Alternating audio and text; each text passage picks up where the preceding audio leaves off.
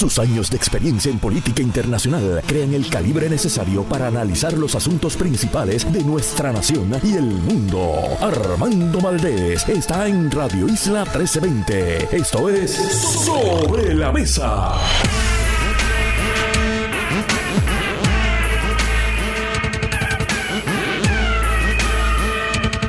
Buenos días Puerto Rico, soy Armando Valdés. Usted escucha Sobre la Mesa por Radio Isla 1320. Hoy en Sobre la Mesa, Federico de Jesús y José Nadal Power son nuestros analistas de temas federales aquí en Sobre la Mesa. Además, como todos los días de lunes a miércoles, se sienta a la mesa Marilu Guzmán y junto a ella, café en mano. Todos nosotros juntos analizamos todos los temas de hoy 17 de enero del 2023. Son las 8 en punto de la mañana. Los asuntos del país tienen prioridad, por eso llegamos a poner las cartas sobre la mesa. Vamos a poner las cartas sobre la mesa de inmediato. Y lo primero que quiero hacer es darle las gracias a Marilú Guzmán, a José Nadal Power y al amigo Ramón Luis Nieves. Los tres son amigos eh, por sustituirme durante los pasados días, durante la pasada semana, básicamente. Eh, mi señora madre tuvo un percance de salud y bueno, yo estuve en el hospital con ella durante básicamente esa semana, el martes pasado hasta ayer que le dieron de alta. Y además de darle las gracias a ellos por cubrirme, a Rosalind Domena también, a todo el personal de Radio Isla, darle las gracias a todo el personal también del Hospital Pavía, todo el equipo médico, las enfermeras, los enfermeros, los conserjes, todo el personal técnico también del hospital por el cuidado que le dieron. Cuando uno atraviesa esa situación, cuando uno está allí adentro, como lo estuve yo por espacio básicamente ininterrumpido de una semana, uno se da cuenta el trabajo continuo, a veces sin agradecimiento, con situaciones muy difíciles que están haciendo de nuevo esos doctores, esas doctoras, los enfermeros, las enfermeras, todo el personal de los hospitales, personal que en su mayoría se adiestró aquí, personal que en su mayoría, diría yo, su vasta mayoría son de calibre mundial y que también en su mayoría a menudo no son compensados como deberían ser compensados. Así que a todos ellos y ellas mi agradecimiento por el trabajo que hicieron con mi señora madre durante la pasada semana y por supuesto por el trabajo que hacen todos los días, todos los días por el pueblo de Puerto Rico. Vamos a tocar varios temas hoy. Yo he estado acumulando, como yo estuve fuera una semana, pues yo he estado acumulando diversidad de temas que quería comentar con ustedes. Así que me van a perdonar si esto les trae recuerdos ya de la semana pasada, que para nosotros en Puerto Rico las semanas parecen como años por la cantidad de cosas que suceden. Pero quería comenzar tocando un tema que dejé sobre el tapete, dejé sobre la mesa la semana pasada con la muerte de una segunda mujer el 6 de enero a manos de una eh, pareja o expareja expareja, en este caso. Y resulta que regreso hoy al programa y se está tocando en el país el tema de el asesinato de dos hermanos que fueron asesinados, valga la redundancia, por una persona que era eh, pareja o expareja de la madre de estos jóvenes, dos jóvenes uno de 18 años, uno de 21 años. Por lo visto, según se recoge en varias partes de prensa, estos jóvenes habían ido a reclamarle a este individuo unas amenazas que había hecho contra su madre, una amenaza de muerte que había hecho contra su madre. Y el individuo desenfundó su arma y mató a estos dos jóvenes de 18 y 21 años. Y aunque no cabe el, por la mismísima definición del delito, no cabe etiquetar estos asesinatos como feminicidios íntimos, sin duda están relacionados con la ola de violencia de género que arropa a Puerto Rico. Y además de reseñar eso, de paso, quiero, como siempre hago, mencionar el nombre de las víctimas. En este caso es Alberto Luis Caraballo Meléndez, de 21 años, y Yael Daniel López Meléndez, de 18 años. Ellos fueron los dos jóvenes que murieron a manos de este agresor, alegado agresor, alegado asesino. Además de estos dos casos, tenemos también el primer feminicidio íntimo del año, que fue el de Carmen Torruella Santiago, de 60 años, y el segundo, que fue el 6 de enero, de paso, los dos han sido en días festivos. El primero fue el primero de enero, el segundo el 6 de enero.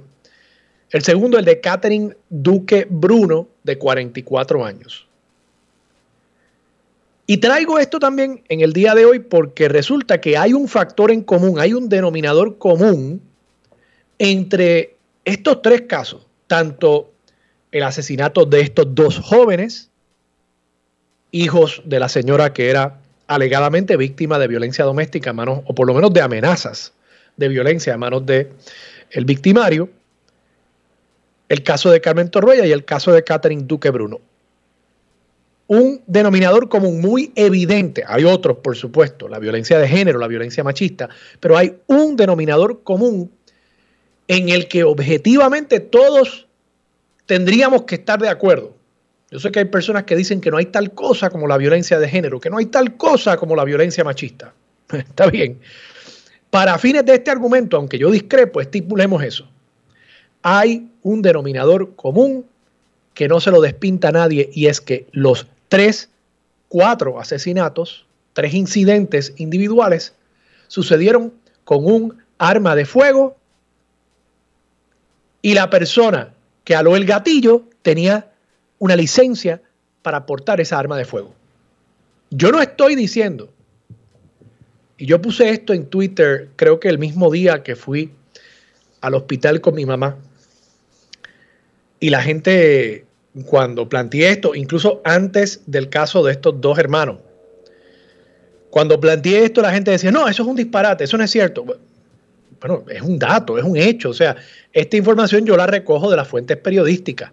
Yo no me estoy inventando esto. No, que si eso es un disparate. No, no es un disparate. Yo no estoy aquí opinando sobre esto. Yo estoy simplemente reuniendo ciertos datos y encontrando un denominador común y nadie me puede decir que eso no es cierto a menos que lo que haya recogido los distintos periodistas que han levantado información sobre estos casos, pues que haya un error en ese dato. Pero si no hay un error, lo cierto es que estos tres incidentes sucedieron con armas de fuego para los cuales las personas que portaban el arma tenían permiso. Y yo creo que eso nos obliga a una reflexión sobre gran parte del discurso que usan los armeros en Puerto Rico para justificar la manera en que ellos operan. Porque aquí se dice que no, que el problema con los delitos en la calle son las armas ilegales. Y yo puedo estar de acuerdo que eso es un problema que tenemos, las armas ilegales, por supuesto que sí, que eso es un problema pero que no me vengan a decir que no, que las armas legales no son un problema, que nunca se usan armas legales portadas por personas con licencia para cometer delitos, porque aquí tenemos tres casos. Da la casualidad que los tres casos donde ha muerto una persona y hay una vinculación con violencia de género, durante el año 2023, da la casualidad que todos, todos, el arma que se usó era un arma legal, con licencia para portar esa arma. Ahí hay algo que tenemos que analizar. Porque, pues probablemente, y, esto creo que habla acerca de cómo este problema de la violencia de género toca todos los niveles de la sociedad. Muy posiblemente estas personas, yo no los conozco, no tengo el detalle, pero muy posiblemente estas personas, estos hombres que cometieron estos delitos, eran personas que en su comunidad serían reconocidas como personas que respetaban la ley, al punto de que se entendió correcto el darle una licencia para portar un arma. Pero, pero,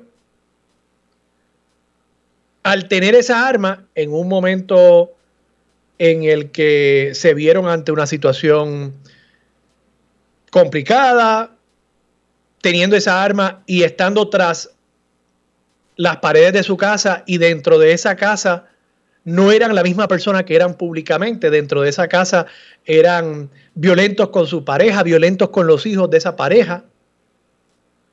Pues de pronto el arma le provee, el arma legal le provee a esa persona la oportunidad para resolver sus problemas. Resolver sus problemas a través del plomo. Así que esto requiere de una reflexión.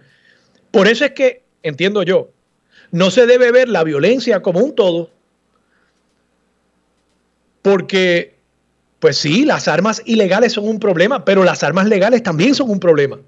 Las armas legales en manos de personas que el Estado no tiene la manera de saber que al interior de su hogar hay una situación de violencia de género, por ejemplo, se convierten eventualmente en herramienta para la comisión de un delito vil como lo es un feminicidio íntimo o en este caso la muerte de los dos hijos de una mujer que era alegadamente víctima también de violencia doméstica y violencia de género. Así que nada, simplemente lo digo y analicemos y pensemos y reflexionemos sobre lo que todo eso implica para el negocio, el negocio de la venta de armas en Puerto Rico. Pasando a otros temas, quiero también tocar un asunto político y es que durante la semana en que estuve fuera, el periódico El Nuevo Día, Manuel Guillama Capella, y creo que otros periódicos también reportaron esta noticia, pero recogí la noticia del periódico El Nuevo Día, reseñó que se archivó la querella contra el comité de Pedro Pierluisi esto es una querella que estaba radicada ante la oficina del Contralor Electoral. Y esta querella tiene que ver con el Super PAC Salvemos a Puerto Rico. Salvemos a Puerto Rico, ustedes recordarán, es el Super PAC que de forma independiente, en teoría, de forma independiente, recaudaba dinero y gastaba ese dinero para promover la campaña de Pedro Pierluisi. Un Super PAC puede hacer eso conforme a jurisprudencia y leyes y la Constitución de Estados Unidos, se entiende que cualquier persona, incluyendo corporaciones, porque las corporaciones son personas jurídicas, no naturales, pueden utilizar su dinero para expresarse. Se entiende que la expresión política de este tipo está protegida por la primera enmienda de la Constitución estadounidense que nos reconoce a todos la libertad de expresión. Y si las corporaciones son personas, como lo soy yo, como lo es usted que me está escuchando, pues la corporación también tiene derecho a esa expresión, a esa libertad de expresión. Entonces, conforme a toda esa jurisprudencia se ha creado la figura de los super PACs. Y en los super PACs no hay las mismas restricciones en cuanto a donativos que tienen las campañas políticas. Cuando usted le va a donar a una campaña política, sea a nivel federal o a nivel estatal, hay unos límites. En Puerto Rico creo que está alrededor de los 2.800 dólares. Incluso en Puerto Rico y en Estados Unidos también, de paso, no se puede donar, una corporación no puede donar directamente a la campaña de un político. Ahí sí hay una restricción no puede hacer un donativo directamente a la campaña de un político. Pero una corporación, y, si pudiese, tendría un límite, pero no, no puede. Toda persona natural tiene un límite, 2.800 dólares. Personas jurídicas no se les permite donar a la campaña directamente, a la campaña que controla el candidato. Ahora, esa misma corporación y ese mismo individuo pueden donar la cantidad que quieran, sin límite alguno, a un super PAC. Y ese super PAC acumula el dinero y el super PAC se crea con una intención. Dice, este super PAC se llamaba Salvemos a Puerto Rico, pero realmente de lo que se trataba era de salvar a Pedro Pierluisi. Y todo el mundo lo sabía. Y entonces, con ese propósito, las corporaciones y los individuos donan dinero a ese super PAC y ese super PAC entonces tiene su propia campaña, como la campaña que tiene el candidato que dice al final, yo soy Pedro Pierluisi apruebo este mensaje. Pues el super PAC puede tener una campaña, excepto que los mensajes de la campaña solamente se hace responsable de ese mensaje el super PAC. Y para que esa campaña que hace el super PAC de manera independiente no viole las disposiciones legales en cuanto a los donativos de campaña directos a la campaña del candidato, se supone que entre el super PAC y la campaña del candidato que está apoyando no haya ningún tipo de coordinación. Entonces, cuando uno oye la palabra coordinación, uno puede entender muchísimas cosas. Uno puede entender, por ejemplo, que si un super PAC y la campaña de un candidato tuviesen la misma agencia de publicidad, que eso podría implicar que hay algún tipo de coordinación entre el Super PAC y la campaña, porque como es posible que una misma agencia de publicidad haga dos campañas distintas sin que se comuniquen y se entrelace una cosa con la otra. Resulta que cuando se hace el análisis por parte de la Oficina del Contralor Electoral y se hace este análisis porque en su momento Jorge Dávila, que era el director de campaña de Wanda Vázquez, Jorge Dávila hace una querella ante la oficina del comisionado del Contralor Electoral y en esa querella él estaba alegando que unos gastos del Super PAC se habían reportado porque sí hay unos requisitos de reportar. No hay unos límites en cuanto a las donaciones, pero sí hay unos requisitos de reportar ciertas cosas, reportar donantes y reportar gastos. Pues Jorge Dávila se dio cuenta que hubo unos gastos para la misma agencia de publicidad entre la campaña de Pedro Pierluisi y Salvemos a Puerto Rico. Y dijo, bueno, pues eso es evidencia de coordinación. Si están utilizando la misma agencia de publicidad, eso es evidencia de coordinación. Ese fue básicamente el argumento de Jorge Dávila. En aquel momento, durante la campaña, cuando se levanta esta querella, el Contralor Electoral eventualmente desestima la querella y no es hasta un año más tarde, quizás dos años más tarde, que Joey Fuentes, quien había formado este Super PAC, y Joey Fuentes es íntimo amigo de Pedro Pierluisi y ahora es un convicto federal, Joey Fuentes se declara culpable de haber estado utilizando un esquema para que los donantes al Super PAC no tuviesen que revelar quiénes eran. Ellos donaban dinero a unas entidades sin fines de lucro y esa entidad sin fines de lucro entonces le donaba dinero al Super PAC.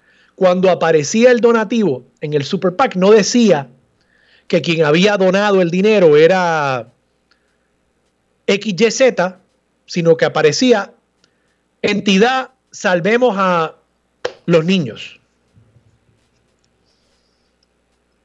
Y ese esquema los federales entendieron que era ilegal. Y Joey Fuentes admitió eso, admitió y fue convicto. Y creo que le pusieron una pena de algo así como 14 meses de cárcel por ese delito que él admitió haber cometido. Bueno, pues cuando él admite ese delito, el Contralor Electoral reabre la pesquisa, la querella acerca del Super PAC Salvemos a Puerto Rico.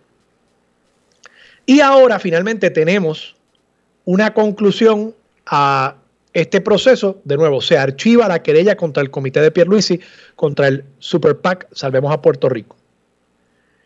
¿Y qué es lo que concluyó la oficina del Contralor Electoral? Bueno, primero, hay dos conclusiones que me resultan interesantes. Primero, que alegadamente hubo un error en el informe donde decía que habían usado la misma agencia de publicidad y que eso fue un pequeño error que cometieron al reportar esa información en el informe del Super PAC, pero que realmente el gasto lo había hecho otra agencia de publicidad. ¿Qué cosa? ¿Qué cosa tan particular que hubiese tenido la persona que llenaba el informe de Salvemos a Puerto Rico? Tenía en la mente la misma agencia de publicidad de Pedro Pierluisi y que fue simplemente un lapsus el que provocó el que pusiera ahí el nombre de aquella otra agencia de publicidad. Qué casualidad. Me suena a que sí había un poquito más de coordinación y de comunicación entre el Super PAC y la campaña al punto de que, de nuevo, la persona que llenaba el informe tenía a flor de labio el nombre de la agencia de publicidad de Pedro Pierluisi, de la campaña de Pedro Pierluisi. Eso es lo que me parece a mí, en mi opinión. Pero lo más preocupante de todo esto es lo que añade Walter Vélez, el Contralor Electoral, que yo le tengo gran respeto a Walter Vélez, incluso voy a tratar de que esté con nosotros en el programa esta semana.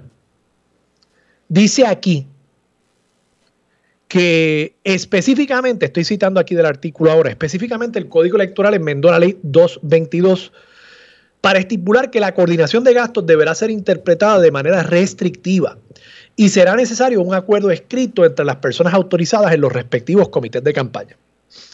Y aquí esto es una cita eh, de la resolución del Contralor Electoral. Es decir, bajo esta enmienda incorporada por la Ley 58 del 2020, por más robusta que sea la evidencia recopilada por la Oficina del Contralor Electoral sobre la ocurrencia de gastos coordinados entre comités de campaña, en ausencia de un acuerdo por escrito, la Oficina del Contralor Electoral está impedida de determinar que hubo una coordinación de gastos añade la resolución, en este caso archivando la querella, y en esa resolución se hizo un llamado a la Asamblea Legislativa a dejar sin efecto ese lenguaje.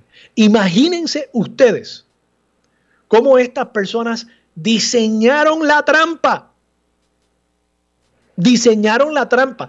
En la ley 58 del año 2020 le incluyeron el Get Out of Free Jail, Get Out of Jail Free Card para lo que ya Pedro Pierluisi en ese momento estaba haciendo con el Super PAC Salvemos a Puerto Rico.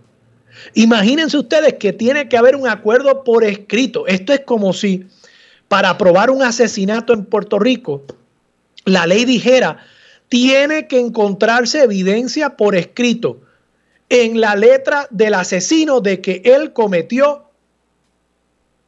el homicidio imputado. Imagínense ustedes de lo que estamos hablando aquí, de cómo los políticos, de cómo ese código electoral, entre tantas otras cosas malas que introdujo en nuestro derecho electoral, imagínense ustedes cómo abrió esa puerta de escape para que esencialmente todo lo que es inmoral y hasta hace poco ilegal se legalice. Es otro ejemplo más de la corrupción legalizada que tenemos en nuestro país.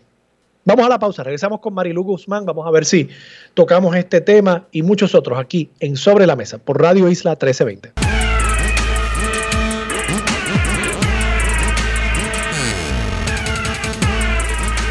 Regresamos, soy Armando Valdés, usted escucha sobre la mesa por Radio Isla 1320.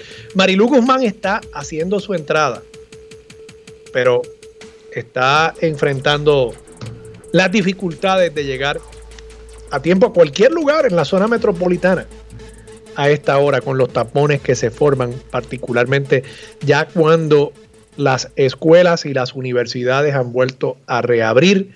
Ya realmente, ya se acabó Martin Luther King. Yo sé que tenemos las fiestas de la calle este fin de semana, pero ya realmente, gente, se acabó la época navideña. Estamos en pleno año 2023. Así que Aprovecho estos minutitos antes de que se siente Marilu para traer otro tema.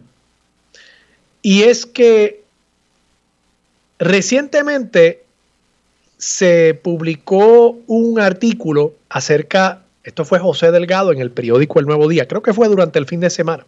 Se publicó un artículo sobre los donativos que han hecho residentes en Puerto Rico a campañas a nivel federal. Como ustedes saben, pues eso tiene que reportarse en el Federal Elections Commission. Y ahí uno ve dónde vive la persona, no necesariamente la casa, pero bueno, uno ve el zip code que establece esa persona como su residencia y uno ve las cantidades que donan esas personas y hay diversas páginas donde uno puede ver acumulados los donativos que han hecho estas personas. Y resulta que ahora la persona residente en Puerto Rico, en teoría, dice él, y las leyes contributivas, que él es residente en Puerto Rico, aunque el año pasado estaba corriendo para el Senado en Vermont, la persona que más dinero ha donado a campañas políticas, por lo menos para este último ciclo electoral, es Brock Pierce, el criptomillonario que, como les dije, en un momento estaba aspirando al Senado por el estado de Vermont, a pesar de que vive casi en el punto opuesto, ¿verdad? Eh, del mundo, eh, pues alegadamente vive en Puerto Rico por los beneficios contributivos. Y resulta que, bueno, de el top 10 de los donantes con residencia en Puerto Rico, ya un número significativo de ellos comparten con Brock Pierce esa característica de ser realmente eh, americanos o extranjeros que viven en Puerto Rico y que están aquí por los beneficios contributivos que les confiere la ley 60, anteriormente las leyes 20 y 22, y por supuesto el hecho de que Puerto Rico, el residente en Puerto Rico no paga contribuciones federales. Entonces me resulta interesante que en ese mismo artículo José Delgado, que, es muy astuto, le pregunta a varias personas acerca de lo que esto significa para la política en Puerto Rico y particularmente la política estadounidense vis a vis Puerto Rico. Y bueno, le pregunta a Kenneth McClintock, mi amigo, colaborador en este espacio, y dice José Delgado a McClintock del Partido Nuevo Progresista y Estadista, le genera preocupación el mensaje que pueden ofrecer los beneficiarios de privilegios tributarios que están vinculados al estatus territorial. Cita de McClintock. Sé que candidatos federales que nos visitaban más allá de estadistas y PPDs empezaron a hacer una tercera parada con los beneficiarios de las leyes 2022. Me preocupa un poco que traigan perspectivas que no sean compatibles con visiones más conocidas con la descolonización. Eso es cita de Kenneth McClintock. Para el republicano Javier Ortiz, aquí sigo citando a José Delgado, quien vive en Georgia y fue parte del comité de transición de Donald Trump tras las elecciones del 2016, cita el nivel de sofisticación de esas contribuciones es nuevo. Lo que piden es que no haya cambios en la sección 933 del Código de Rentas Internas Federal, que en general exime los ingresos de residentes bona fide de la isla del pago de contribuciones federales y defienden el mantengo. Así que esta ley, que de paso, esto fue criatura del gobernador Luis Fortuño, ahora se ha convertido, según señalan estos dos líderes, Javier Ortiz, republicano, y Kenneth McClintock, demócrata y estadista, se ha convertido en otro muro de contención, irónicamente contra la estadidad, porque evidentemente estos criptomagnates y estos beneficiarios de las leyes 20, 22 y 60 no quieren que cambie ningún tipo de... Eh, el sistema eh, actual político, lo que implicaría, por supuesto, que cambiarían sus beneficios contributivos. Marilú Guzmán se sienta a la mesa. Marilú, buenos días, ¿cómo estás? Buenos días, Armando. Me da gusto poder conversar contigo de nuevo y saber que eh, se normalizó el asunto de la salud de tu mamá. Está nueva. está nueva. Le hicieron un cambio de aceite y filtro. Está nueva. Está nueva. Eso Qué es bueno, me alegro mucho. Eh, Marilu, toquemos este tema que, estoy trayendo. No sé si tú habrás visto esa nota eh, de, creo que el fin de semana. Sí, de, el, número de, donantes, ¿no? Eh, de ayer. Que ahora, de ayer, bueno, los donantes que ahora parecería que, que los donantes de la ley 20 y 22 están poco a poco convirtiéndose en, la principal fuente de, recaudos para los políticos a nivel federal, eh, con base en Puerto Rico. Y, eso significa, al final del día, que se están convirtiendo en los portavoces de Puerto Rico en el Congreso. y poco a poco serán más poderosos, ¿verdad? En la medida que haya más y en la medida en que más se den cuenta que ellos pueden tener ese rol, pues se convierten en los portavoces de Puerto Rico. Y vamos, me río un poco de que Kenneth ahora se esté quejando de que ellos van allí a abogar en contra de la estadidad, porque él era el secretario de Estado de Luis Fortuño cuando se aprobó esta ley. Así es. Eh, eh, cría cuervos, ¿verdad? Y esto es lo que pasa. Eh, pero, pero poniendo eso a un lado, esto significa también que los intereses de todos nosotros, no solamente del movimiento estadista, los intereses de todos nosotros ahora podrían verse mal representados por personas que dicen hablar como residentes de Puerto Rico, pero que evidentemente tienen otras prioridades.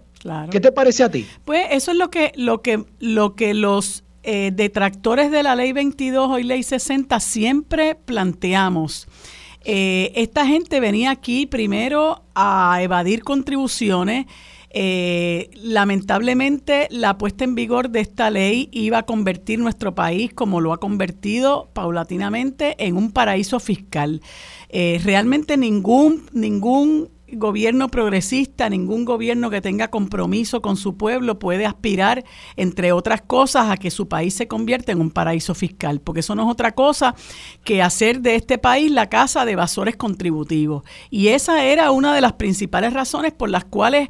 Eh, este ser humano tan perverso que se llama Luis Fortuño eh, promovió la, aprobación de esta ley. Ya hoy estamos viviendo, digo, desde hace un, de un tiempo para acá, estamos viviendo los efectos de esa ley, que son muchos, entre ellos lo que, lo, lo que estamos viendo del acaparamiento de propiedades, el aumento artificial y exponencial en el valor de los bienes inmuebles, el desplazamiento de comunidades que viven alquiladas en ciertos lugares por muchos años y esta gente compra esas propiedades para explotarla y obviamente pues les resultan un estorbo los inquilinos que tienen allí y se ha dado este fenómeno a lo largo y ancho de toda la isla, el asunto de la sustitución de población que lo estamos viendo en muchísimos pueblos. Todo esto fue parte de un diseño maquiavélico de Luis Fortuño eh, que quería ayudar obviamente a la gente a la que él representa, que es la gente de mucho dinero, a los inversionistas, etcétera, etcétera. Y claro, hay también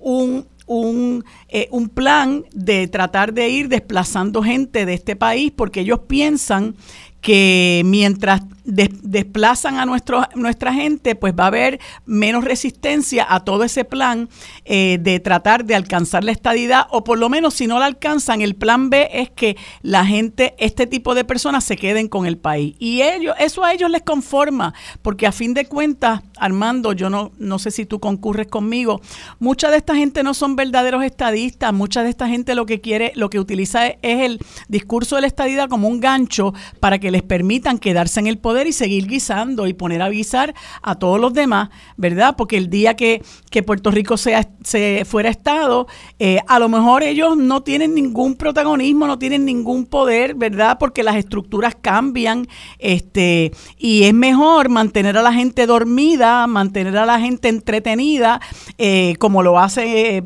gente como Jennifer González, de que va a crear la crisis, de que voy a traer la estadidad, de que la estadidad está adelantando. Mentira. Eso es para mantener a la gente entretenida y en el, y en el, y en el entendido de que esto eh, eh, se está acercando cada vez más. Y entonces, ¿qué pasa? Aquí ha habido unos intentos por derogar la ley 22 o ley 60, o por lo menos esa, la parte de esa ley que, que, que, que beneficia a estos inversionistas residentes. Ha habido también eh, intentos de, enmendarla eh, y esta gente se tiene que oponer. ¿Y cuál es la mejor forma de oponerse? Comprar los políticos, los compran aquí, los compran allá. Tú sabes que también hubo en un momento dado una denuncia de la IARES de que los estaban investigando porque ellos venían aquí a evadir contribuciones, pues obviamente tienen que comprar los políticos federales que paren todo tipo de legislación que ponga en riesgo el, el guiso que ellos tienen en este país, que lo que hacen es burlar el propósito, entre comillas, de la ley, ¿no? Porque aquí ha habido eh, estudios, eh, eh, empezando por el Centro de Periodismo Investigativo, que te dicen a ti que el resultado de, este, de la puesta en vigor de esta ley es prácticamente cero para nosotros y muy cómodo para ellos y tampoco tienen ningún tipo de fiscalización ni del Departamento de Hacienda ni el Departamento de Desarrollo Económico y Comercio. Marilu, vamos a la pausa, regresamos con más de Sobre la Mesa por Radio Isla 1320. Armando Valdés, usted escucha sobre la mesa por Radio Isla 1320. Marilu Guzmán sigue sentada a la mesa. Marilu, Ajá. mientras estuve fuera, esto es, increíble, te digo, uno se va una semanita y de pronto regresa a cambiar el mundo, a cambiar el mundo. Bueno, mientras estuve fuera, se discutió y se sigue discutiendo la privatización de la generación de la Autoridad de Energía Eléctrica. Hubo una reunión de la Administración de las Alianzas Público-Privadas, que es una agencia pública que en teoría es quien llega a acuerdos con distintas entidades privadas para realizar estas alianzas público-privadas. Y esa entidad tiene una junta, entiendo que es de cinco personas, y dos personas en esa junta, Eduardo Ferrer y Lisa Ortiz, son representantes del interés público nombrados allí por los presidentes de los cuerpos legislativos. Entonces, parece haber una discrepancia entre algunos líderes populares y los presidentes de los cuerpos sobre esta determinación de privatizar porque por lo visto tanto Lisa Ortiz como Eduardo Ferrer votaron a favor de la privatización. Creo también que quienes, como digamos José Cheito eh, Madera, representante popular, quienes entienden que estos representantes debieron simple y sencillamente haber votado conforme a la posición de la delegación popular. Y no me queda claro si la delegación popular en efecto tiene una determinación fija, porque me parece que los dos presidentes camerales están inclinándose a favor de la privatización. Esa es mi, mi apreciación desde afuera. Puedo estar equivocado. Me gustaría saber tu parecer. Pero igual creo que si la intención del legislador hubiese sido que la legislatura tuviera que votar sobre un contrato, lo hubiese puesto así en la ley. O sea, el hecho de que se haya nombrado un representante del interés público implica que hay alguna separación entre la determinación de la legislatura y el voto que vayan a emitir esos representantes del interés público. Si la intención hubiese sido que sea lo que diga la mayoría y que esos representantes simplemente sean conductos para expresar la voluntad de la legislatura, más fácil hubiese sido decir que la legislatura tendrá la autoridad para votar a favor o en contra de cualquier contrato que se le presente. ¿Verdad? Creo yo. Pero me parece que esos son los contornos de la controversia que en este momento está todavía en ciernes al interior del Partido Popular Democrático y entre los distintos partidos por, por esta situación que se ha provocado con la privatización de la generación. ¿Qué te parece a ti? Bueno, eh, yo eh, eh, hay muchas cosas que uno quisiera decir, ¿verdad? En el corto tiempo que tenemos. Este, aquí las leyes están eh, eh, elaboradas de cierta manera de que en un momento dado el interés público realmente es el que queda eh, maltrecho, ¿no? y en este caso, eh, fíjate que hay una, una contratación que ahora entramos con la sutileza de que no, que no estamos vendiendo activos, sino que es transfiriendo la operación de las plantas a unas entidades privadas, con todas las consecuencias que eso tiene, ¿verdad? Porque lo mismo se decía de Luma, que se estaba transfiriendo la operación del sistema de transmisión y distribución y ya sabemos lo que ha ocurrido. Nosotros, eh, los puertorriqueños y puertorriqueñas, hemos, eh, hemos sufrido un pésimo servicio, un saqueo de fondos públicos, gente que se está enriqueciendo de lo que nosotros pagamos y encima de eso siete aumentos de factura. O sea que todo aquello que se nos vendió en un momento dado se hizo salir agua y luego de casi dos años de que Luma está operando el sistema de transmisión y distribución, pues sabemos lo que, lo que hemos vivido y nadie nos salva de futuros aumentos en la tarifa con la con la eh, eh, próxima reestructuración de, de la deuda de la Autoridad de Energía Eléctrica. Y en este caso, bueno, eh, todo este proceso se llevó a cabo alegadamente conforme a lo que dice la, ley de las alianzas público-privadas, que de nuevo son leyes que se crean con unos propósitos que no necesariamente persiguen eh, lograr el interés público que tiene la gente, alcanzar realmente que, que, la gente tenga un mejor servicio, que que el, que el gobierno mantenga una adecuada fiscalización si es que acaso se va a hacer algún tipo de alianza público-privada. Esto está todo concebido para que el gobierno empiece a privatizar por la libre, suelte la, la, la operación de muchísimos servicios eh, esenciales en manos de entes privados que van a operar igualmente por la libre, como lo ha estado haciendo Luma Energy. Pero a mí lo que me, lo que me parece este, indignante, eh, Armando, es que aquí eh, se hay dos, dos alegados representantes del interés público que yo tengo que decirle que son dos impostores. Eh, se han hecho pasar por representantes del interés público y no representan ningún interés público, nada. Y yo le estaba comentando a un amigo en otro espacio eh, que, bueno, cuando tú designas a estas dos personas, obviamente tú sabes cómo piensan, sabes lo que dan. Este, uno de ellos renunció poco tiempo después de haber sido electo a la Cámara de Representantes porque no ganaba mucho dinero. Hasta ahí llegaba el compromiso con el país, ¿no? Eh, y eso pues te deja saber a quiénes tú estás poniendo allí y los ponen nada más y nada menos que el presidente del Senado y el presidente de la Cámara. Si tú pones a una persona que se llama Agustín Irizarri, tú sabes lo que Agustín Irizarri va a dar. Y tú sabes que Agustín Irizarri va a defender realmente el interés público. Pues lamentablemente Mira, se dio esto eh, eh, en cuartos oscuros un domingo. El país está totalmente a oscuras, ¿verdad? Eh, sobre cuáles son los términos de este contrato, a quién se le va a dar este contrato, en qué medida la puesta en vigor de este contrato retrasa la política pública de que haya energía renovable en el país a, en un 100% al 2050.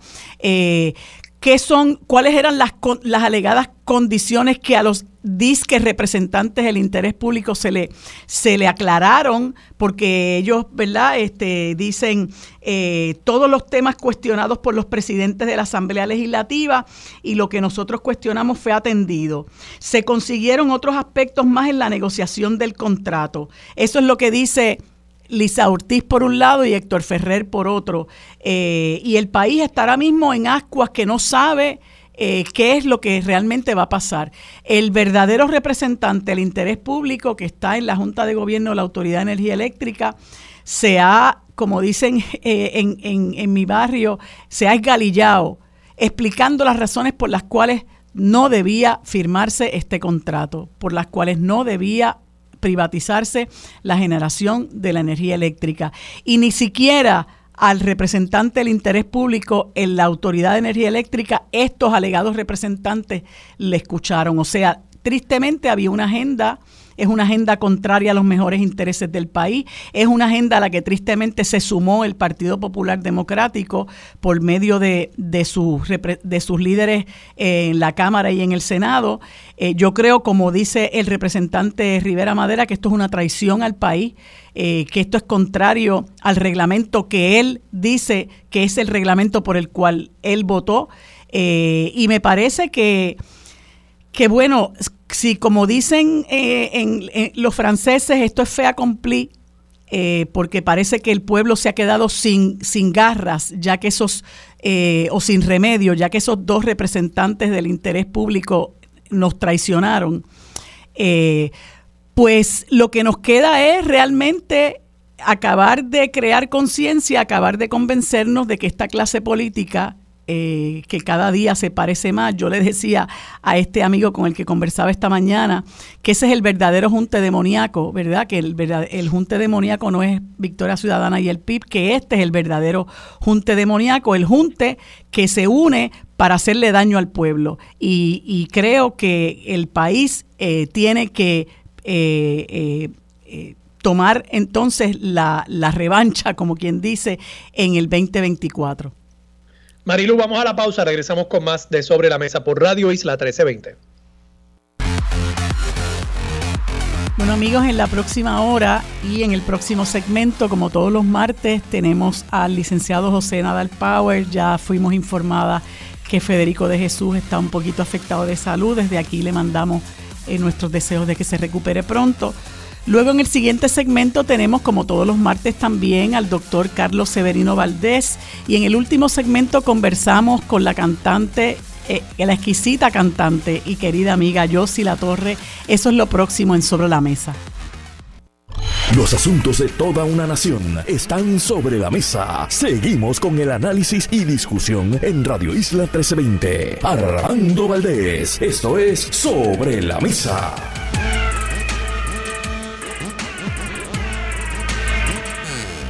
Bueno amigos, como les indiqué hace unos instantes, conversamos en este segmento con el licenciado José Nadal Power, a quien le doy los buenos días y las gracias por estar como todos los martes en, este espacio. Buenos días José, ¿cómo te encuentras? Buenos días, muy bien, María Lourdes, y saludos a, todos los que escuchan. Pues eh, dije al comienzo de, de, esta hora que Federico está un poquito afectado de salud, me escribió hace un ratito, lo lamento mucho y espero desde aquí le, le, deseo que se ponga bien pronto, así que conversaremos nosotros dos. Em, el tema obligado, eh, José, es la APP para la generación de energía eléctrica y yo creo que aquí, ¿verdad? Pues este ha habido, ahora mismo hay un, un gran disgusto con la forma en que se ha manejado este asunto. Sabemos todos, ¿verdad?, que esto era un proyecto que estaba encaminado, no obstante, al amparo de, las disposiciones de la ley de alianza público-privada, y, me corriges, por favor, eh, esto era un proyecto que debía aprobarse por unanimidad. Eh, y hay dos representantes del interés público que yo le digo representantes entre comillas porque yo no veo cómo pueden representar el interés público eh, cuando todo se hace eh, a espaldas del país, cuando la gente desconoce los términos y condiciones de este contrato, en qué medida nos vamos a afectar, a quién se le va a dar la, la, alianza público-privada. Eh, pero esa ley requiere, ¿verdad?, que hubiera una votación de todos los, los los componentes de esa Junta de Gobierno de la Autoridad para las Alianzas Público-Privadas. Y francamente, contrario a lo que muchos de nosotros esperábamos, eh, hubo una votación unánime para encaminar esa APP y hay mucho disgusto eh, eh, entre en el país, ¿verdad? Por la forma y manera en que esto se hizo un domingo. Nos sorprendió a todos la noticia eh, y, lo peor de todo es ver cómo los presidentes de Cámara y Senado, ¿verdad?, avalan este proceder eh, y, las expresiones de los propios alegados representantes del interés público eh, con relación a su, a su voto en favor de esta alianza público-privada. Y también, ¿verdad?, te comento que parece haber un gran disgusto al interior del Partido Popular Democrático, puedo mencionar las expresiones que hizo el representante José Rivera Madera, indicando que los representantes del interés público traicionaron al país, y el representante Jesús Manuel Ortiz, que, que también expresó su disgusto y su molestia eh, por, por la forma y manera en que esto se hizo, y sobre todas las cosas, porque el reglamento del Partido Popular eh, no avala eh, o está en contra de la privatización de los servicios esenciales. Y me gustaría que, ¿verdad? Sé que te he puesto muchas cosas sobre la mesa, pero me gustaría que me, me, dieras tu parecer.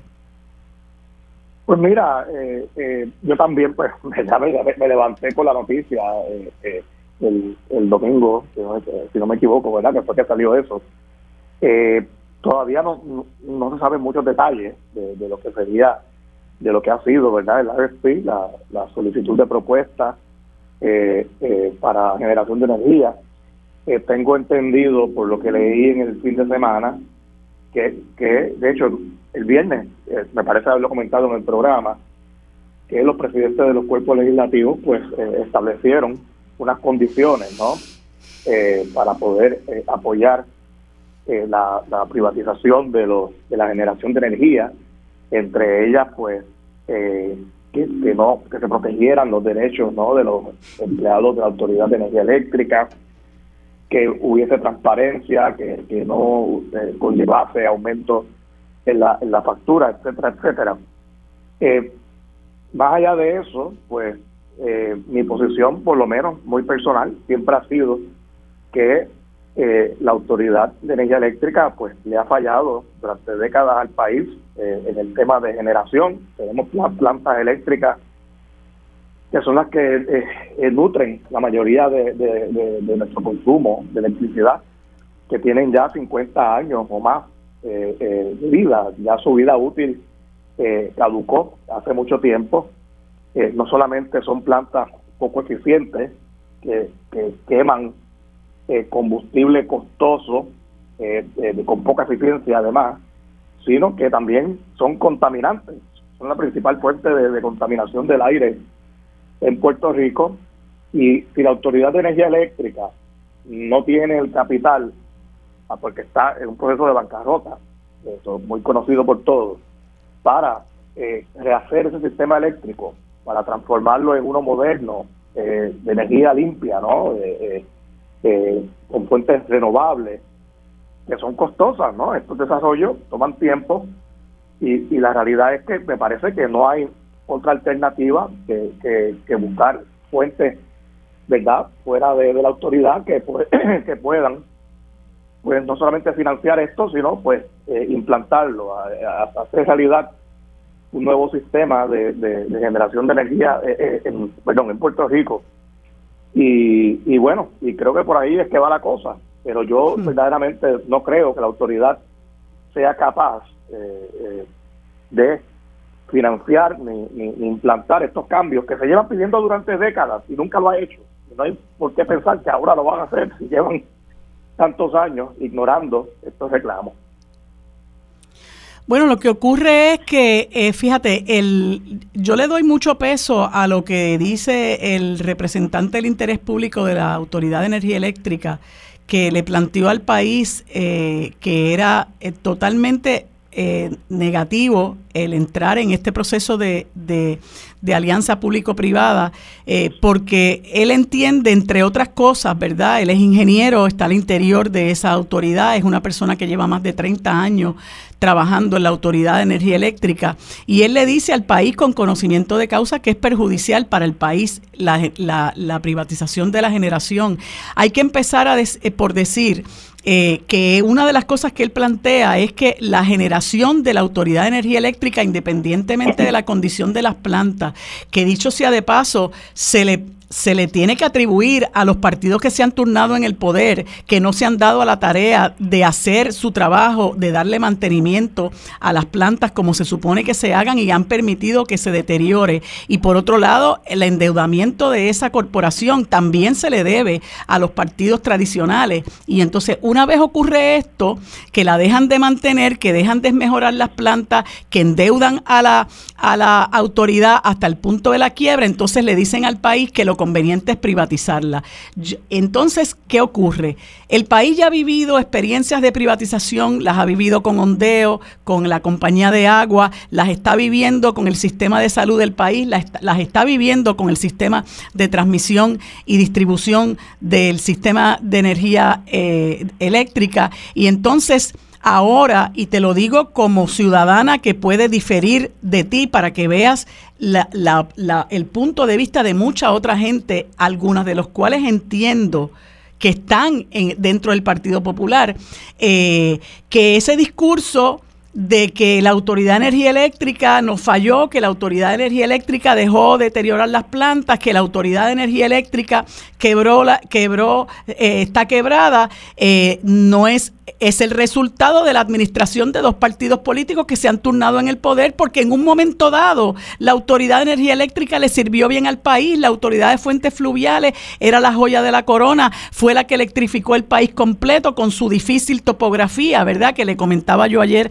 al amigo Ramón Luis Nieves, que con esa difícil topografía ni la gente de Whitefish ni la gente de Cobra pudo bregar cuando vinieron aquí después del huracán María, ¿verdad? Eh, y nosotros hemos demostrado tener una fuerza laboral total y absolutamente diestra en esa Autoridad de Energía Eléctrica que hoy está desplazada a lo largo y ancho de diferentes agencias públicas, nosotros perdiendo esos recursos, ¿verdad? Mientras estamos en manos de una compañía eh, privatizada, eh, privada que ha demostrado que no responde a los intereses del pueblo y que no ha dado el grado. Entonces, ese discurso eh, como te decía, de que la Autoridad de Energía Eléctrica eh, tiene las plantas deterioradas, este, que se endeudó, eh, eso no es culpa del pueblo, eso es culpa de los que hoy mismo están privatizando, utilizando el mismo discurso que es responsabilidad de ellos para arrancarnos eh, un activo que no nos garantiza tampoco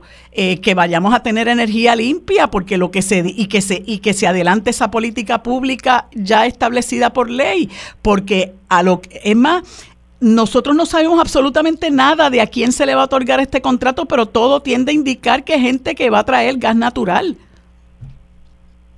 Mira, de nuevo, eh, eh, los detalles de, ese contrato todavía no se conocen. Eh, yo creo que tenemos que ver pues cuál es la situación actual. uno puede echar culpa de, la politización de energía eléctrica. yo creo que la autoridad se convirtió en, un monstruo con, vida propia, sobre la cual los gobernadores perdieron control durante mucho tiempo. Y, fue lo que la llevó a, a estar donde está. Pero independientemente de quién, de, de, quién fue la culpa, ¿no? Durante los últimos 30, 40 años de lo sucedido ahí, la realidad es que eh, la autoridad está en un proceso en el tribunal de, quiebra, ¿no? No tiene el capital para invertir en, en modernizar la generación eléctrica en Puerto Rico. Pues creo que no hay otra opción, de verdad, para el gobierno que buscar ese capital en el, en el ámbito privado y ver qué entidad con experiencia, eh, cumpliendo con unos parámetros eh, que sí deben estar en ese contrato de transparencia, como, como dije, eh, de, protección de, de, los, de los empleados, parámetros de, no subir los, los, precios de energía, mm. que en realidad, pues se supone, si nosotros modernizamos las plantas, si se trae energía, eh, renovable, pues va a bajar el costo de generación, que eso va a tener un impacto positivo no solamente en el bolsillo de los ciudadanos, sino en general en, general en la economía. Porque hoy día es muy difícil tú decirle a una compañía, ven, establece en Puerto Rico tus operaciones eh, de manufactura, lo que sea, cuando eh, tenemos una electricidad tan costosa que a nivel industrial es más cara aún que la residencial. Y, eso es un escollo enorme para el desarrollo de la economía en Puerto Rico, la creación, la creación de empleo, de nuevos negocios, grandes y pequeños. Eh, por lo tanto, creo que sí, la alternativa de, sufragar esto está en, el mundo privado, pues, pues, por ahí es que hay que irse, ¿no? Y además eso permite que, que se despolitice aún más, ¿no? Eh, eh, todo el tema de la electricidad en Puerto Rico que, ha sido, pues, ciertamente un issue eh, eh, eh, a atenderse durante muchos años. Se aprobó hace varios años atrás una ley que prohíbe la política dentro de las corporaciones públicas. Hubo malestar por eso, ¿verdad? entre muchas personas dentro de las corporaciones públicas, pero esa, ley se aprobó por el Senado de mayoría del Partido Popular y, muchos del PNP también le votaron a favor. Pero eh, la cuestión es que todo este proceso de, de, transformación del sistema eléctrico me, parece irreversible. Eh, creo que eh, tenemos que seguir ese camino de modernizar la generación. Nuestros bolsillos lo necesitan y eh, el, el, medio ambiente también. Este, yo no sé si va a haber gas natural o no.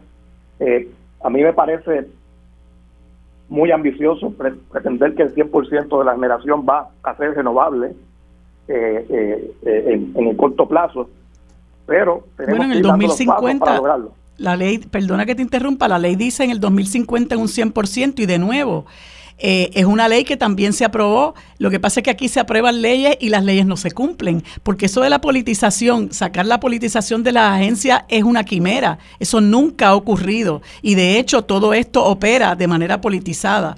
Y el, y el, y el aspirar a despolitizar porque viene, la, porque viene un, un, un privatizador de la generación de energía eléctrica. Mírate Luma.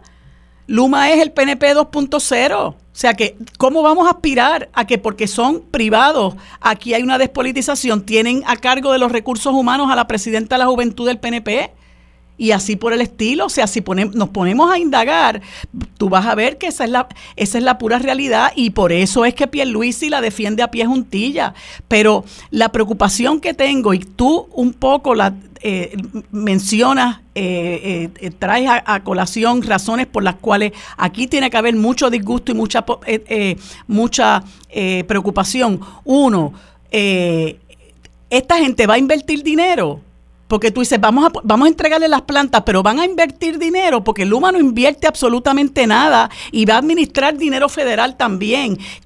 ¿Qué va a pasar con esta gente? El país no sabe eso. El país no sabe si esto es una empresa que lo que va a traer es gas natural y va a dar al traste con la política pública que se estableció por la ley. La gente no sabe qué va a pasar con los empleados. ¿Cuántas veces no se prometió que se iba a, proteger los derechos de los empleados en la Autoridad de Energía Eléctrica y después vinieron y aplicaron la ley de empleador único y están desplazados, muchos de ellos padeciendo problemas emocionales por la forma y manera en que el, en el, en que el Estado los trató y los humilló y los tienen, los tienen por ahí haciendo trabajos para los cuales ellos no están adiestrados de la forma en que están adiestrados porque son, es un personal particularmente diestro, ¿no? Y entonces eh, tenemos, para colmo de males, tenemos, porque lo permite la propia ley, que se den un montón de, de, transacciones al interior de esas alianzas público-privadas de manera confidencial. Y de eso se escuda, detrás de eso se escuda Eduardo Ferrer, que yo creo que son indignantes las expresiones que hizo en una entrevista con, Julio Rivera Saniel, de que él no tiene que dar, no tiene que hablar con senadores, ni con Victoria Ciudadana, ni con los populares, ni con los PNP, porque estos procesos son confidenciales. Mira qué clase de representante del interés público. El mismo que renuncia a la Cámara de Representantes porque se ganaba poco dinero. Eso es un representante del interés público. Eso permite la ley que se haga. Y hoy el país está a oscuras, José, porque tú podrás conceptualmente decir o filosóficamente decir, mira, yo favorezco la privatización por esto, aquello y lo otro. Pero los procedimientos se tienen que dar de cara al sol. La gente tiene que saber qué es lo que está pasando.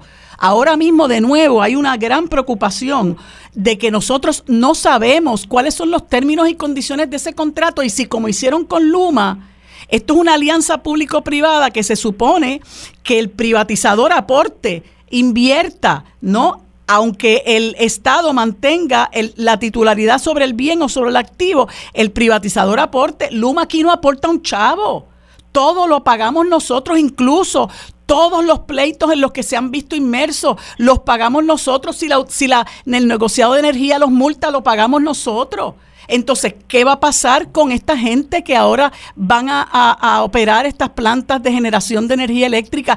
¿Cómo es posible que se permita que una cosa como esa ocurra y que haya líderes legislativos que se supone que están ahí por el voto de los populares, que son parte del pueblo, ¿cómo es posible que ellos avalen este tipo de proceder y que esto se haga de espalda al pueblo y hoy día haya tantas interrogantes? Porque eso yo lo puedo entender de Fermín Fontane, pero de los que se llaman representantes del interés público, realmente es inconcebible, José.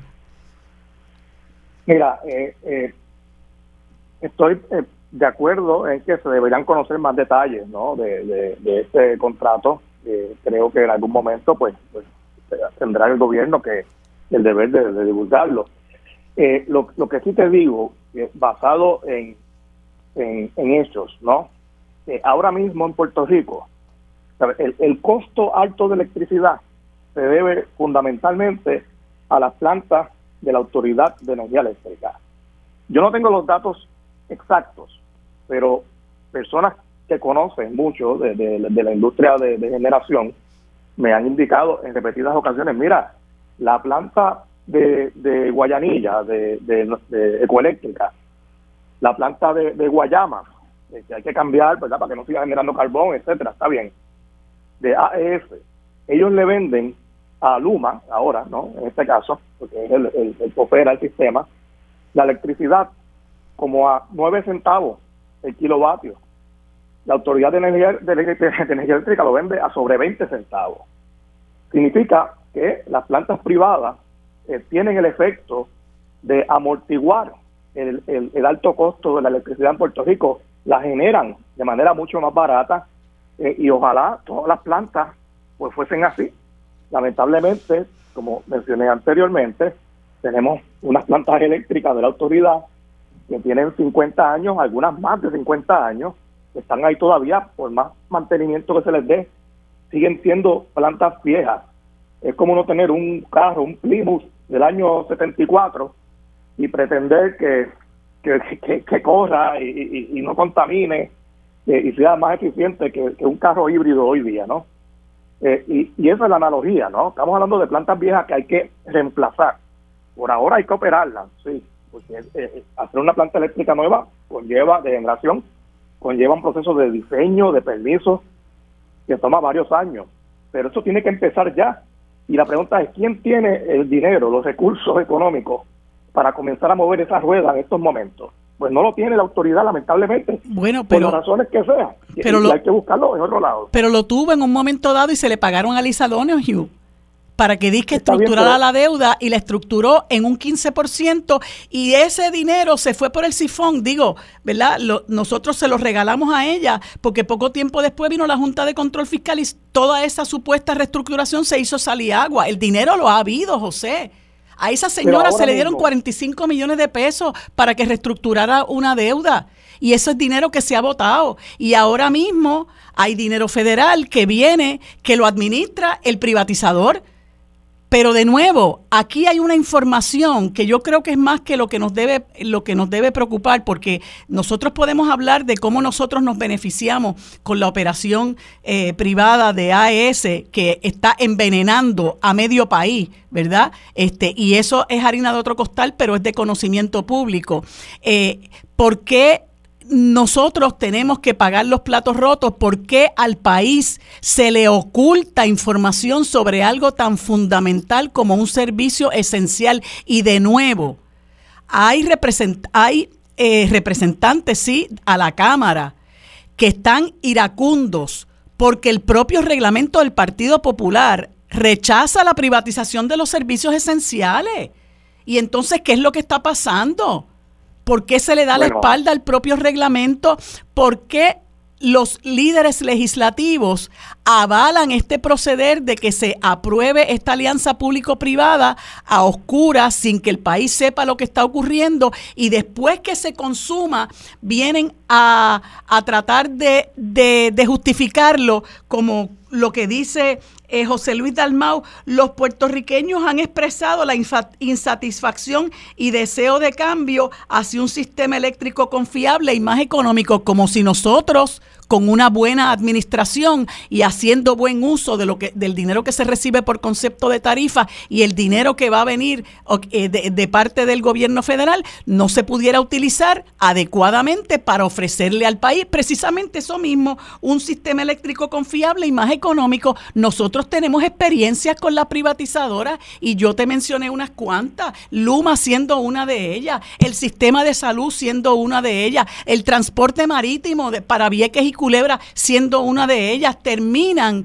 enriqueciéndose los privatizadores y el pueblo pagando el costo de esa privatización. Mira, eh, yo pues lo, del reglamento del Partido Popular pues no no, no, desconozco lo que dice eh, seguro un reglamento aprobado en los últimos años yo solo te puedo decir a ti que el Partido Popular desde su fundación nunca, nunca ha descartado por completo la privatización cuando es el sector privado el que puede rendir mejor servicio. Muñoz Marín lo decía, si, si la administración pública hmm. puede rendir mejor servicio, pues nos vamos con el servicio público. Si es el sector privado, pues vamos a usar el sector privado, no, no, sin, sin dogmas, ¿no? Vamos a buscar qué es lo que funciona. Y yo creo que ese debe ser el acercamiento a este y muchos Lo que pasa es que esto, es lanzarse al vacío, José, esto es lanzarse al vacío, nosotros no vamos a saber si va a funcionar. No, no hay, no hay la experiencia de algo nos debería servir. No, no hay varita mágica, uno nunca sabe si algo va a funcionar. Yo sé que lo que hay ahora, las plantas viejas que contaminan, no funcionan. Yo sé que ahora mismo, independientemente de las causas, la autoridad está en quiebra y no puede pagar por, eh, eh, por, por plantas de generación moderna que, logren bajar el costo de electricidad y que eh, no sean dañinas al medio ambiente. Eh, cómo yo desenredo esa situación que tengo ante mí ahora, sin pensar, sin pensar en cómo fue que, que, que, que se, que llegó hasta ahí, hmm. cómo yo desenredo este nudo que tengo ante mí ahora. Y yo creo que no hay muchas alternativas ¿no? Eh, eh que, no sean pues buscar inversión privada, que, que que no es una varita mágica, eso está claro. Nada es una varita mágica, ni el servicio público, ni la privatización. Vamos a buscar qué es lo que mejor funciona. Yo creo que no hay muchos caminos en estos momentos.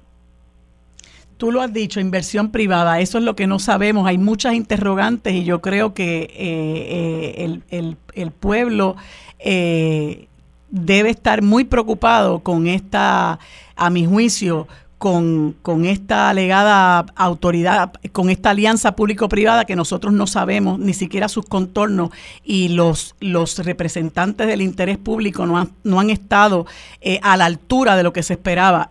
Digo, lo que esperaban algunos porque yo de verdad que nunca lo esperé. José, gracias eh, por dedicarnos este tiempo. Nos seguiremos conversando el próximo martes. Esperemos que Federico nos pueda acompañar. Que pases un buen día. Para discutir los temas sobre la mesa que impactan a todos los sectores del país, se une a la mesa el destacado geógrafo y especialista en asuntos internacionales, el doctor Carlos Severino. Bueno amigos, en este segmento y como todos los martes conversamos con el querido amigo doctor Carlos Severino Valdés, a quien le doy los buenos días y las gracias por acompañarme un martes más en esta conversación tan interesante. Buenos días Carlos, ¿cómo estás? Muy buenos días, Mariluz. También mis saludos a ti y, por supuesto, a toda la radio audiencia que nos sintoniza. Gracias por la oportunidad. Pues no, gracias a ti. Bueno, siempre tenemos la mesa servida, ¿verdad? Este y me ha sugerido aquí. ¿Ah? El mundo que no se detiene. El mundo que no se detiene, pero sí, este triste que tengamos que, comentar tantas cosas eh, desagradables, ¿verdad? Que pasan en este, en este país. Eh, en este mundo eh, y que pues nos afectan a todos los que los que habitamos este planeta. A mí me preocupa mucho eh, lo que sigue ocurriendo en el Perú. ya son, creo que sobre 45 las, las muertes, ¿no? Y la inestabilidad en ese país continúa. Y me gustaría que más o menos nos dieras una mirada sobre la situación del Perú. Sí, es extremadamente preocupante porque continúa una especie de, de impasse. Eh, por algún momento durante las fiestas navideñas y el año nuevo, pues hubo un poco de, de bajó la intensidad de las protestas, la gente pues volvió a su casa y, con sus familiares, pero como tú muy bien dices, ya después de un tiempo ha vuelto a revivir eh, el movimiento de protesta, este, el movimiento que pide la salida del gobierno interino, que pide eh, la, la eh, una nueva constitución y sobre todo pide que haya elecciones lo más pronto posible en el país. Eh, por otro lado, pues el gobierno se atrinchera y la única respuesta que están dando a este problema es mayor represión. La represión ha ido aumentando eh, ya el último número que escuché está prácticamente en 49 personas que han perdido la, vida Eh, vale la pena destacar además que eh, en, el, en el sur del Perú, específicamente en Puno, han muerto más de 20 personas. Y preocupa también que el tono de algunos sectores de la protesta comienza a radicalizarse. Ya no es raro escuchar algunos sectores, eh, en el, específicamente en el sur del Perú, con consigna de guerra civil. y eso pues es un es, una, es un mensaje bastante delicado, aunque sea simplemente por el momento una retórica. No se debería permitir llegar a eso. Y eh, el gobierno eh, de la presidenta Boluarte, pues cada vez está más débil, ha comenzado a fracturarse su apoyo en el Congreso, que era muy, inicialmente pues fue sólido, por un tiempo, la bancada de Perú Libre y otras bancadas más han comenzado a romper este, con el acuerdo inicial y el Congreso se está dividiendo eh, fuertemente y crecientemente, mientras que incluso algunos ministros eh, importantes del grupo ministerial de Boluarte también han renunciado porque no quieren verse eh, ser parte de lo que está sucediendo con las muertes, que es algo terrible, terrible. lo que lo que está lo que está pasando se ha iniciado una, una causa incluso de la fiscalía del Perú en contra de Boluarte por nada más y nada menos que eh, la imputación es de genocidio, que es algo complicado.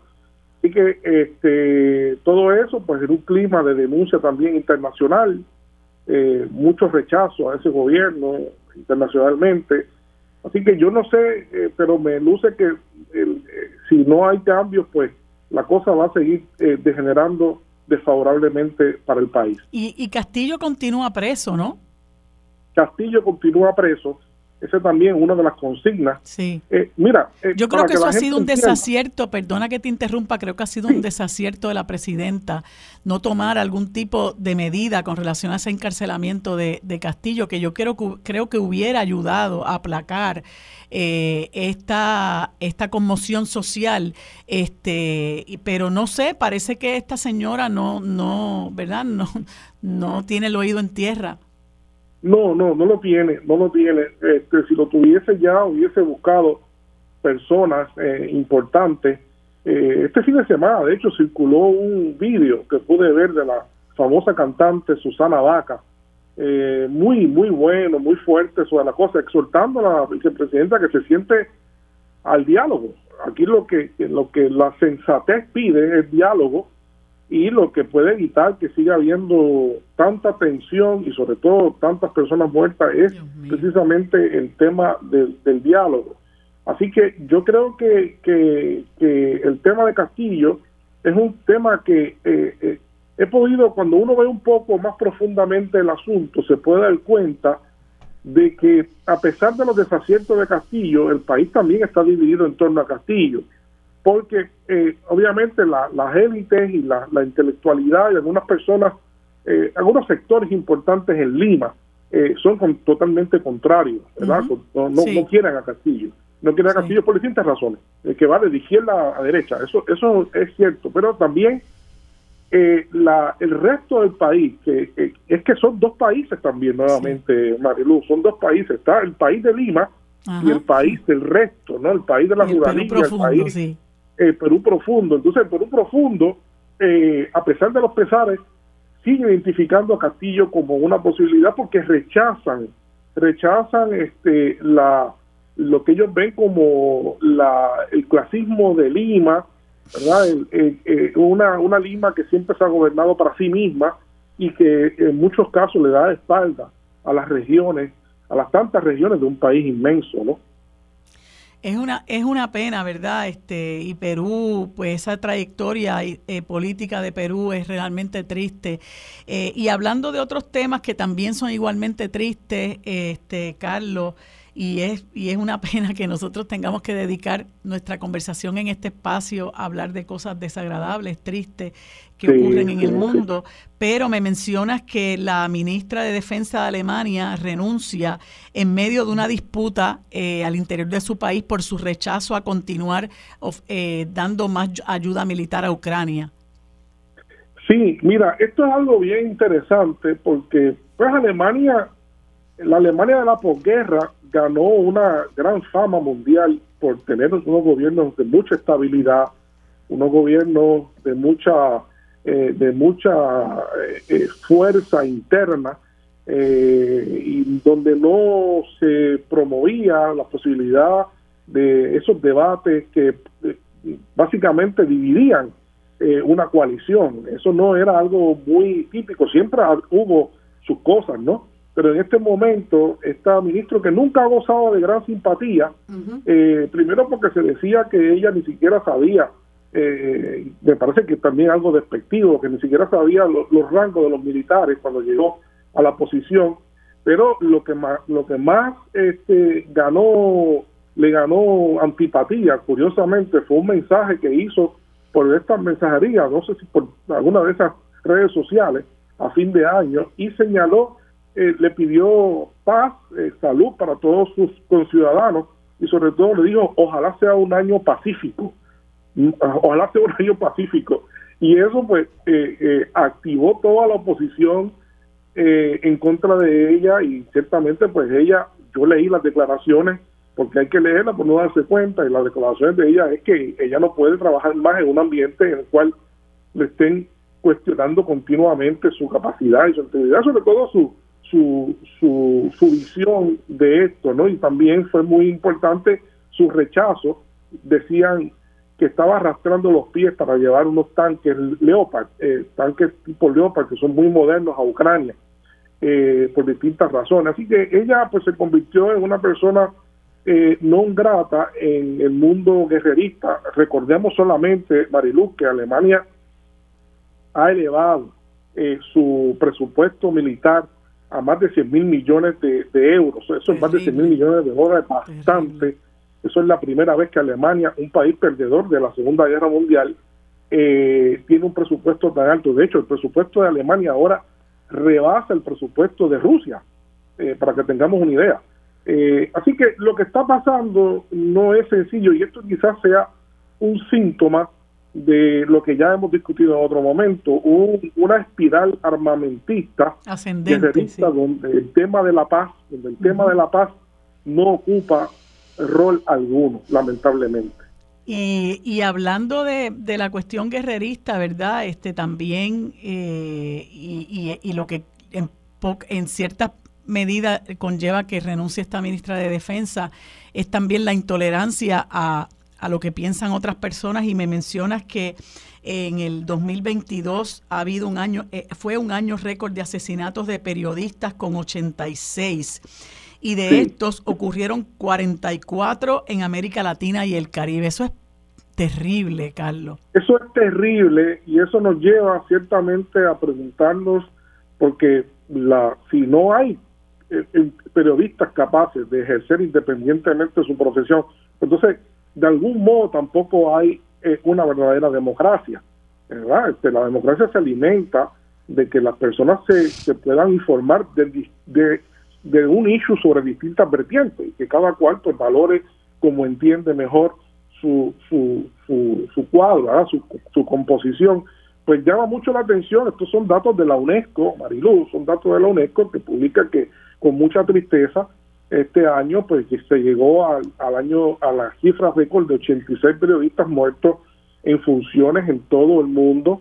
El año anterior, el 2021, hubo apenas 55 para que tengamos una idea del gran salto que se dio en 2022. Eh, apenas todavía más que de esos 86, 44 hayan sido en América Latina y el Caribe. Este, específicamente, uno de los casos más trágicos, a pesar de todo, este, es México, con 19 asesinatos y Haití, Haití obviamente que es un país que sabemos, que hemos hablado también, con nueve asesinatos. Así que eso dista mucho de otras regiones como este, el Asia, Europa, ¿no? Así que nos pone en el epicentro de este de esta peligrosa tendencia que esperamos que no se repita, pero que es un problema que va no solamente a a los periodistas, ¿no? Sino en sí mismo, que es algo horrible en sí, mismo, pero también a la calidad de la democracia, al derecho a la información que tienen los ciudadanos porque atentan contra de eso, ¿no?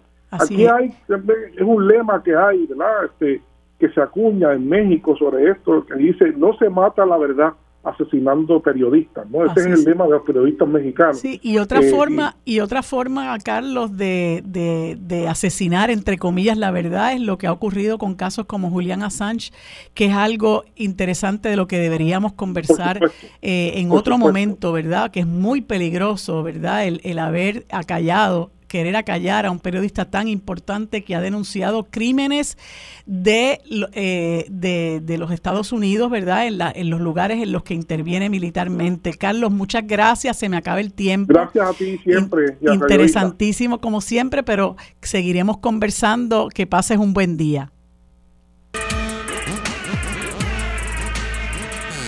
Bueno amigos, en este último segmento conversamos con la exquisita cantante y querida amiga Yossi La Torre, a quien le doy los buenos días y las gracias por estar conmigo en este último segmento. Hola Yossi, ¿cómo estás?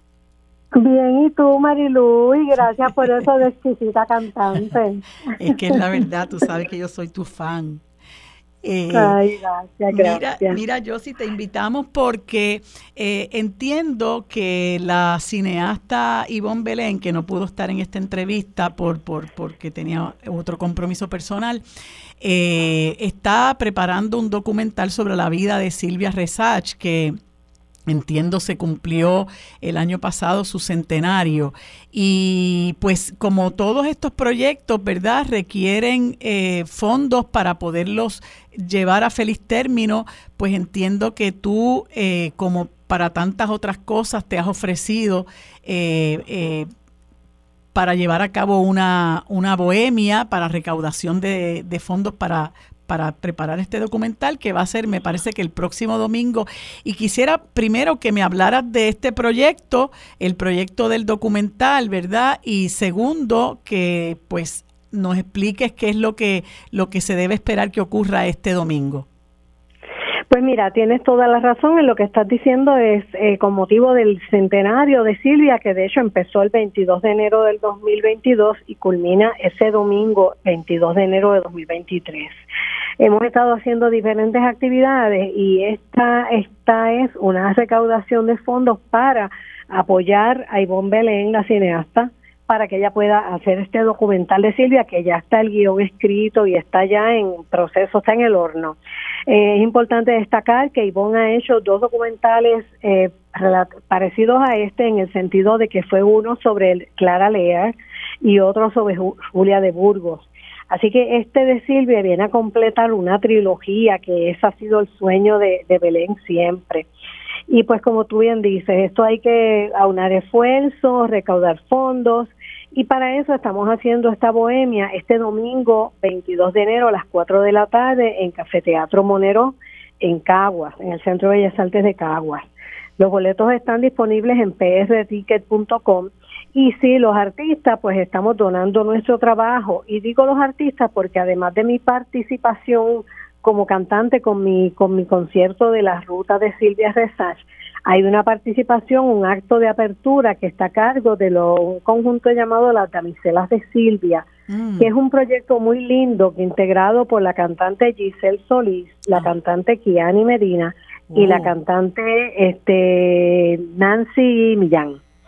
Entonces, ellas tienen, eh, evocando un poquito ese concepto que, que, originó Silvia en la década del 50, que fue la Tamisela, que fue el primer conjunto de, de voces de mujeres, este primer conjunto musical enteramente integrado por mujeres, y ellas están evocando ese, ese proyecto. Así que este, queremos que la gente participe, que estén allí el domingo nosotros. Yo tengo un libreto que va hilvanando eh, las canciones con información de Silvia que la gente no conoce porque la gente conoce básicamente pues las principales, Olas y Arenas, Naves sin rumbo, pero Silvia escribió, muchas otras cosas que vamos a estar interpretando eh, acompañada por cuatro excelentes músicos bajo la dirección de Tato Santiago. Wow. Así que es un proyecto muy lindo que yo creo que lo vamos a pasar bien chévere. Pues eso parece ser una maravilla, eh, porque toda esa gente que me has mencionado, yo sé que son excelentes músicos de nuestro país. ¿Y tú tienes eh, conocimiento de cuán avanzado pueda estar ese proyecto de ese documental? Bueno, yo sé que ya está el guion escrito, porque Belén y Bon Belén ha estado trabajando en eso este año y creo que la, el, el, hilo conductor del documental va a ser una, unas conversaciones con Sharon Riley, creo que ya está coordinado cuando viene eh, Sharon a Puerto Rico a filmar eso. Eh, tiene unos, unos componentes interesantes, pero el hecho de que ya el guion esté listo, eso es el primer paso, tú sabes, ahora eh, es cuestión de conseguir fondos y empezar a, estructurar el calendario de producción. Pues eso va a ser el domingo a las 4, me dijiste. A las 4 de la tarde en Café Teatro Monero, en Caguas, boletos en PR Ticket. Y mira, quiero aprovechar esta, esta oportunidad de conversar contigo también para compartir con el público que reanudamos nuestras bohemias en la plazoleta que todavía estoy esperando que vayas. De eso, de eso, te iba a preguntar ahora. estoy esperando que vaya. Pues mira, vamos a empezar el año con una el 4 de febrero, o sea, después de lo de Monero, va a ser el 4 de febrero eh, en la plazoleta del Centro de Bellas Artes de Caguas y ese de Santurce y ese día voy a tener como invitado a José Vega y vamos a presentar un concierto, ¿verdad? Con motivo de febrero, el mes del amor, pues el concierto se llama Tanto Amor. Y, y va a ser, eso es gratis, la gente pues va allí, ¿verdad? A, disfrutar al aire libre con su sillita. Así que les invito a la gente que nos acompañen. Va a ser este un, una tarde muy linda y que vayan pues este domingo a ver lo de Silvia Resach, porque en esa bohemia de tanto amor yo no voy a cantar canciones de Silvia Resach, eso es exclusivo para el domingo, sí. para este domingo. Así que nada, aprovecho para mencionar eso y dejarle saber a tu público eso. Pues este, ese, ese eh, espacio de, del eh, Café Monero, eh, afortunadamente es que entiendo que era un lugar que estaba cerrado, vacío. Este, Afortunadamente se ha convertido en un centro de una gran actividad cultural eh, allí en Caguas, en el Centro de Bellas Artes de Caguas, y se han presentado em, unos espectáculos hermosos, ¿verdad? Yo he tenido la, oportunidad de ir a algunos de ellos, otros pues tristemente me los he perdido. Eh, y entiendo que es un esfuerzo enorme que hace eh, el amigo cantante Carlos Esteban, Fonseca y, su, esposa, Sofía de la Cruz. Y es importante que, la gente pues conozca que ese espacio está ahí, eh, que se está presentando muy buena música, que se le está dando un taller eh, a nuestros artistas. Es un centro hermoso de actividad cultural que hay que patrocinarlo. Y este... Y, ajá. Y, y perdona, y que queda dentro del Centro de Bellas Artes de Caguas. Importante que la gente lo sepa y que hay estacionamiento disponible cómodamente, tanto en el Centro de Bellas Artes como el cruzar la calle del Centro de Bellas Artes. Eh, o sea, que también tiene el endoso del Centro de Bellas Artes de Caguas que está la, la amiga Ivonne Class allí y también apoyando ese proyecto de, de, Carlos Esteban y Sofía. Sí, pues yo creo que es importante y este esto de Silvia Resach es particularmente importante por lo que por lo que ella representa, ¿verdad? Y, y son trabajos, tanto la preparación del documental como esta bohemia en honor a ella, eh, que ayudan a rescatar esas figuras, ¿verdad? Que, que mucha gente en nuestra generación, en las generaciones presentes, pues, pues desconocen, pero desconocen porque no se les ha dado el relieve que, que, que, tienen.